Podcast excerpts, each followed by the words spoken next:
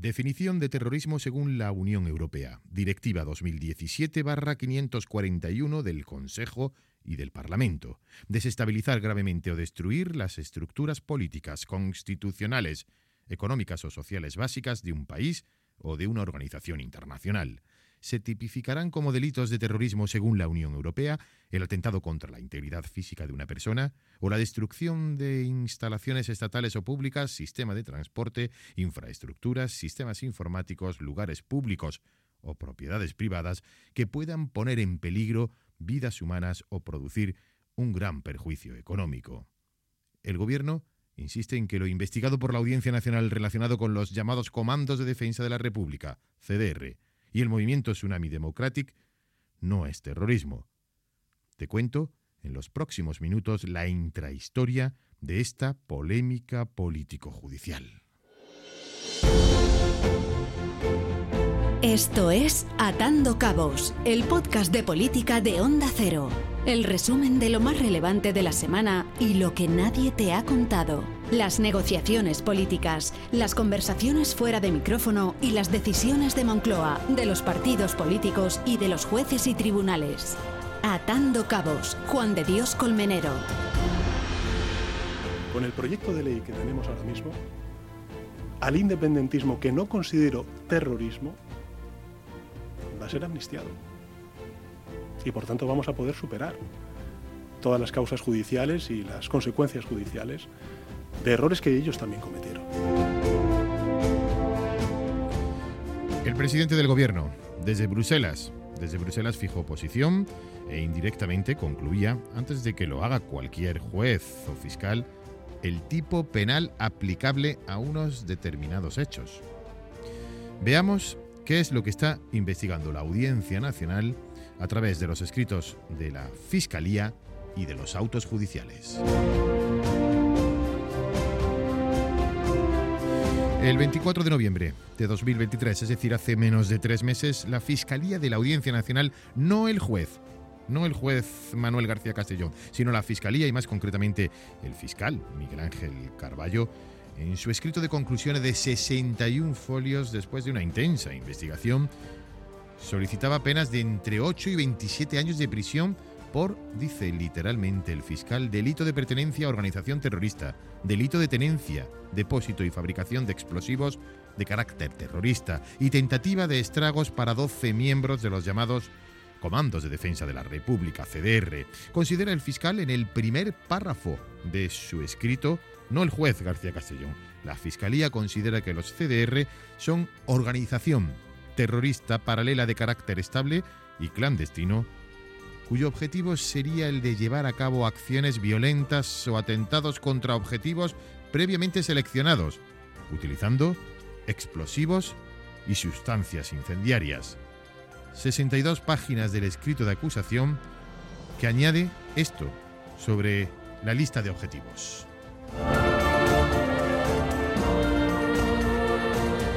Los miembros de la organización habrían desarrollado, según este escrito del fiscal, actos preparatorios tales como labores de reconocimiento, vigilancia, control de instalaciones policiales, toma de imágenes y vídeos de los objetivos predeterminados. En las imágenes se recogen aspectos de las instalaciones tales como accesos, cámaras de vigilancia, localización de torres eléctricas, agentes policiales y placas de matrícula de esos mismos vehículos policiales.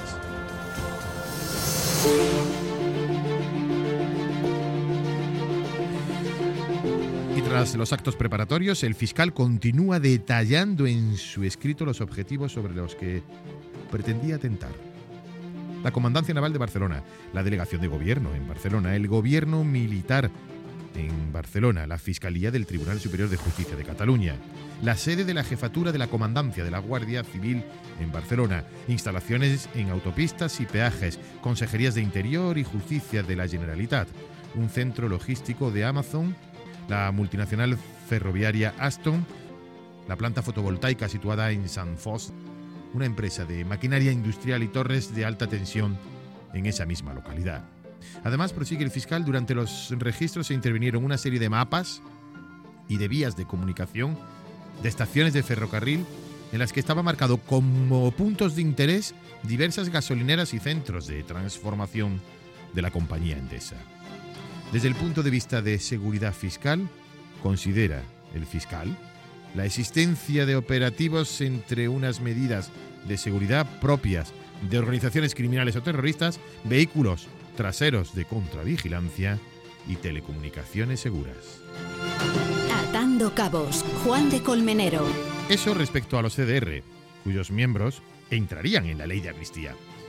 El otro sumario, que se investiga por terrorismo en la Audiencia Nacional, es el llamado Tsunami Democratic. El delito de terrorismo eh, ha cambiado en relación con el año 2015. Eh, antes hacía falta pertenecer a una banda terrorista. Pero cuando aparecen los lobos solitarios y se cambia el sistema, se cambia la, la regulación. Entonces, hoy para cometer terrorismo es preciso cometer un delito grave siempre que se haga con alguna finalidad concreta. Desde el punto de vista, digamos, estrictamente penal, el asunto no es, no es muy complejo. Entonces, bueno, pues todo el mundo lo sabrá a lo mejor, pero desde luego el Tribunal Supremo no compartimos lo que dice el presidente.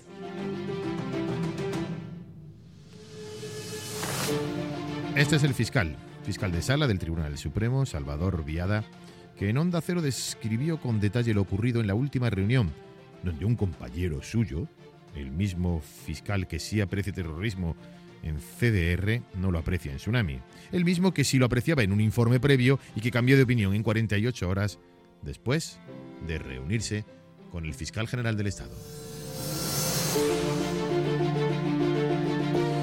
Pero ¿qué es exactamente lo que dice el juez en sus autos sobre los indicios de delito en este caso, el de Tsunami Democrático.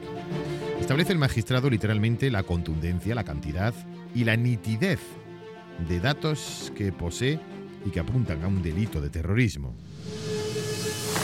Nos encontramos, según el auto del juez Manuel García Castellón, ante una organización estructurada, constituida con la finalidad de cometer acciones terroristas como la que se materializó en el aeropuerto del Prat.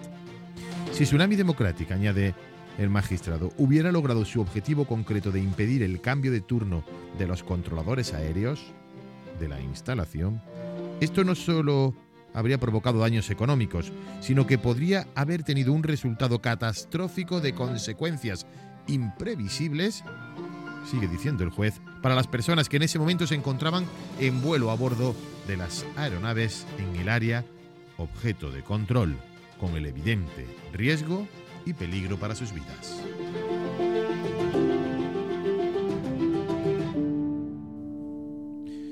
A día de hoy, estos son los hechos. Y por cierto, no es lo ocurrido en 2017 con la Declaración Unilateral de Independencia, ni con las leyes de desconexión. Esto ya es cosa juzgada y posteriormente indultada. Aquí estamos hablando, se nos olvida, no del año 2017, sino del año 2019, ya gobernando Pedro Sánchez, de la respuesta en Cataluña a la sentencia del Tribunal Supremo, no del procés indultado, sino de unos hechos violentos concretos que se produjeron en Cataluña. Estamos en fase de investigación, en fase de instrucción. Los jueces y fiscales seguirán haciendo su trabajo, pero de momento lo que establece está claro y coinciden en los indicios. Atando cabos. Y atando cabos ahora desde el punto de vista político, esta es la fotografía sonora de la semana.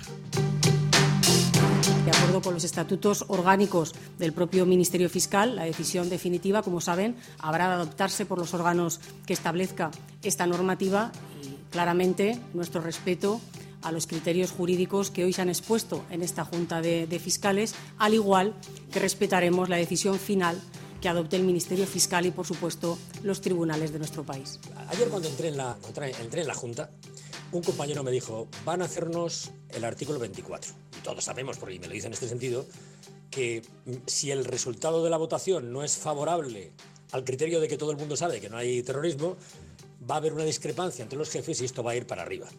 Y esto me lo dicen al empezar. Claro, ya eso te quita un poco de ánimo, porque dices, bueno, yo pensaba que estaba haciendo aquí algo importante y en realidad estoy cumpliendo un trámite. Pero bueno. Si aquello no fue terrorismo, entonces ¿a qué viene el empeño de su gobierno en incluir el terrorismo en la ley de amnistía? Paren, paren de banalizar el terrorismo. Paren de banalizar, de tanto banalizar la palabra de tanto banalizarla, la palabra terrorismo en su boca no vale, no significa nada. Paren de blanquear al terrorismo porque gobiernan con los herederos. Están ahí, le dan su voto y a usted le han hecho ministro. Se avergonzarán de relacionar el proceso independentista y el terrorismo como hoy se avergüenzan de lo que le dijeron al presidente Zapatero y al ministro Rubalcaba por acabar con ETA hace una década. Estoy absolutamente convencido que esa ley de amnistía va a salir adelante. Yo creo que es una ley, como se dijo, que cuando entró como proposición de ley era perfectamente constitucional y va a salir como está ahora, perfectamente constitucional. Borraremos los que no supongan una violación grave de los derechos humanos. ¿Y quién decide si una violación es grave o light? ¿Usted? ¿Su jefe? ¿El jefe de su jefe desde Waterloo? Gracias al señor Bolaños, en España ya hay dos tipos de terrorismo. El que viola los derechos humanos y el que te garantiza siete votos para seguir en la Moncloa.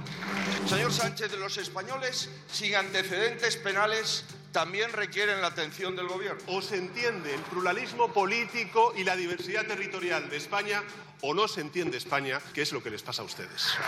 Le estamos viendo estos días demasiado centrados en cambiar los criterios de la Fiscalía. Los que queremos defender el Estado de Derecho y la Constitución somos fachas. Los jueces que no dictan sentencias que ustedes quieren, fachas. Los fiscales que no se someten a los dictados del gobierno, fachas. Los periodistas que no les bailan el agua, fachas. Los españoles que no les batan, fachas. Oiga, señor Bolaños, ¿no será que los fachas son ustedes?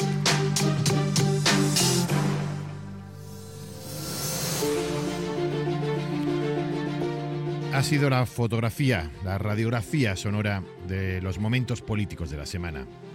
Y también han sido los argumentos jurídicos de los jueces y de los fiscales. Volvemos atando cabos la próxima semana. Esto es Atando Cabos, el podcast de información y análisis político que te resume y te cuenta lo que hay detrás de las decisiones más importantes, con Juan de Colmenero.